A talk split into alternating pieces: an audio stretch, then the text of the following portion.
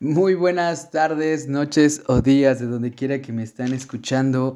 Mi nombre es Jorge Ivanue y soy psicólogo y en este su podcast favorito sobre psicología en el que lleva el nombre, vaya la redundancia, de psicología contemporánea, donde abarcamos temas, curiosidades, temas relevantes sobre la, sobre la psicología actual y el mundo que nos puede rodear a cada uno de nosotros. Hoy, como siempre, les estaré presentando un tema de suma importancia en el que a mí, en lo personal, eh, tuve una pequeña plática con alguno de ustedes en algún momento y me llamaban, me, decían que cómo se pueden controlar las emociones en estos tiempos en los que estamos encerrados y no podemos este, hacer o, o cambió completamente nuestra rutina. Y es precisamente el tema del día de hoy, que es cómo gestionar las emociones en tiempo de contingencia o de COVID-19. Al igual que ustedes, eh, me, he limitado a actividades que, a las que solíamos estar acostumbrados. Sin embargo, esta parte puede nosotros gestionar algunos pensamientos negativos o algunas cuestiones que a nosotros nos puedan desesperar. Y bueno, ¿cómo gestionamos las emociones? Primeramente, vamos a aclarar un punto, eh, es que todas las emociones son importantes. Cada una de las emociones que lleguemos a sentir o a percibir dentro de nosotros mismos son importantes porque dentro de ellas puede haber un aprendizaje y están sucediendo por algo o se están sintiendo por algo específicamente.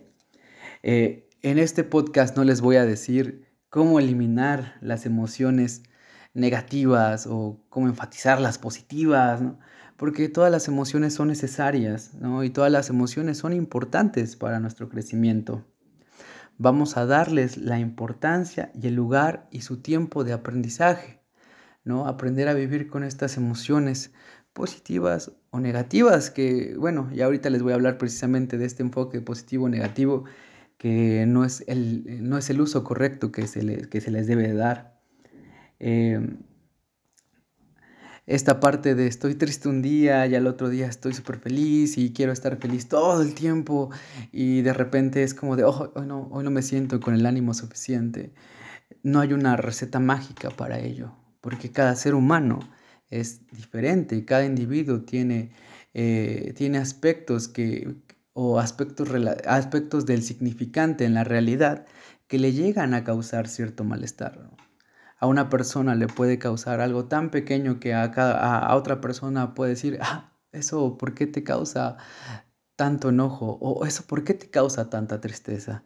¿No? Recordar que, dentro de nosotros como individuo, como individuos somos seres que tenemos nuestra propia historia y tenemos nuestro propio significante del por qué eh, nos pone en un estado alguna acción. Todas las emociones son todas las, todas las emociones son necesarias e importantes, como había dicho, y aquí quiero recalcar algo súper importante. No hay emociones negativas o positivas. Al final todas las, todas las emociones son esos. Son emociones que el cuerpo o la mente nos pide o la mente nos, nos, nos hace percibir por, por algo necesario, algo necesario en cuanto al aprendizaje. Lo que sí se puede decir es de que las emociones pueden ser agradables y no agradables, más no negativo, y por ello quererlas cambiar o forzar a dejarlas de sentir o estar esta famosa, esta famosa frase que nos dicen eh, que ya no debemos estar tristes, que siempre debemos pensar en positivo. No siempre va a ser así. Aprendamos a sentir estas emociones, a percibirlas, a aceptarlas y permiten decirlo, a poder abrazarlas, a vivir con esta parte, con esta parte de la tristeza, con esta parte de la ira, aceptarlas y darles su tiempo necesario para su crecimiento propio dentro de nosotros mismos. Vamos a eliminar la frase debo y tengo tengo que estar bien todo el tiempo, debo estar bien por, mis papás, tengo que, tengo que sonreír constantemente, si no, no soy feliz. no, debo, debo, no debo enojarme con todas las personas porque soy una persona que, que soy súper buena y etcétera, etcétera, etcétera. Esta parte vamos a eliminarla y no siempre y no debes a veces hacer nada ¿no? con estas emociones negativas, perdón, con estas emociones eh, que no nos, no, son agradables para nosotros mismos. Dejarlas fluir constantemente. Y cambia, hay que cambiar este discurso del debo al tengo al yo quiero. Imaginen, esta es lo que acabamos de decir y cambiamos el debo, estar feliz, siempre hay. Yo quisiera estar feliz todo el tiempo. Yo quiero sentirme bien constantemente. Cambia completamente el discurso, cambia el, el modo en que vemos y percibimos las emociones. Cambiamos el repertorio y eso es lo que hace que aceptamos más. Y, y, pues, y lo más probable es que al aceptarlas y al saberlas sentir y cambiar este discurso del debo al yo quiero, estas emociones como la ira, la tristeza, la melancolía, las, las hagamos parte de nosotros. Y haciéndolas parte de nosotros, posiblemente sea para nosotros más fácil poder deshacernos de ella. Y si regresan, posiblemente tarden en regresar. Y si tarden en regresar, posiblemente cuando regresen el tiempo va a ser mucho más corto porque habremos adquirido herramientas propias para, para poder eh, solventar, para poder enfrentar estas, estas emociones no agradables que a nosotros nos llegan. No podemos evitarlas. Esa es la realidad y eso es lo que nos hace seres humanos. Un ser humano no es aquel que se siente feliz todo el tiempo y a lo largo de toda su vida. Va a haber momentos en los que no van a ser agradables, va a, haber momentos en los que uno tiene que crecer y aprender de uno mismo, de los errores o de las, o de las cuestiones bien hechas que ha hecho a lo largo del tiempo. Vamos a empezar con las tareas. La primera tarea. Haz una lista de actividades que te hayan hecho feliz, que en algún momento te hayan hecho sentir bien. Lamentablemente en estos tiempos de COVID pues hemos, dejado, pues hemos dejado de hacer las cosas que a nosotros nos gustaban. A mí se me ocurre, por ejemplo, bailar, em, salir con los amigos, em, leer un libro. Me, me gustaría que se hiciera una lista de aquello que te hace feliz, aquello que te causan sensaciones agradables y adaptarlas. Si bien no podemos bailar e ir a alguna, algún, algún antro en el que nos podamos desenvolver kinestésicamente con nuestra pareja, nuestros amigos, etc., podemos adaptarla también. Podemos ver videos de YouTube, aprender un paso nuevo, aprender bailes nuevos dentro de nuestra casa. Em, eh, por ejemplo, leer un libro. Podemos aprender más y leer acerca de mil libros que tengamos. ¿no? Esta parte de la comparación entre lo que antes hacía y lo que me causaba feliz y cómo lo podemos seguir realizando y adaptándolo a las situaciones que tenemos con esta cuestión de la contingencia y el COVID, que en este momento lo están, se ha determinado que se, esté, se, esté, se estén deteniendo los semáforos y pasen de rojo a verde en algún momento dentro de nuestra, nuestra, nuestra república. Y, y pues bueno, y bueno, a mí me gustaría que esto lo compartieran en Facebook. Eh, aquí me gustaría que me sigan. Yo están, estoy, estoy en Facebook en la página oficial como psicólogo Ivanue y ahí me pueden eh, aplicar o explicar o, compartir qué los hace a ustedes felices. Y tal vez yo también podría aumentarlo a mi lista de lo que qué es lo que a mí me causa momentos agradables y así podamos hacer una pequeña red para aprender cada uno de, cada, en cada uno de nosotros nuevas herramientas, nuevas actitudes, nuevas conductas que nos pueden ayudar a cada uno de nosotros. Ok, la segunda tarea es practicar, practicar técnicas de relajación, ¿no? Ejercicios de meditación, si me lo permiten, y en lo personal a mí me ha servido bastante.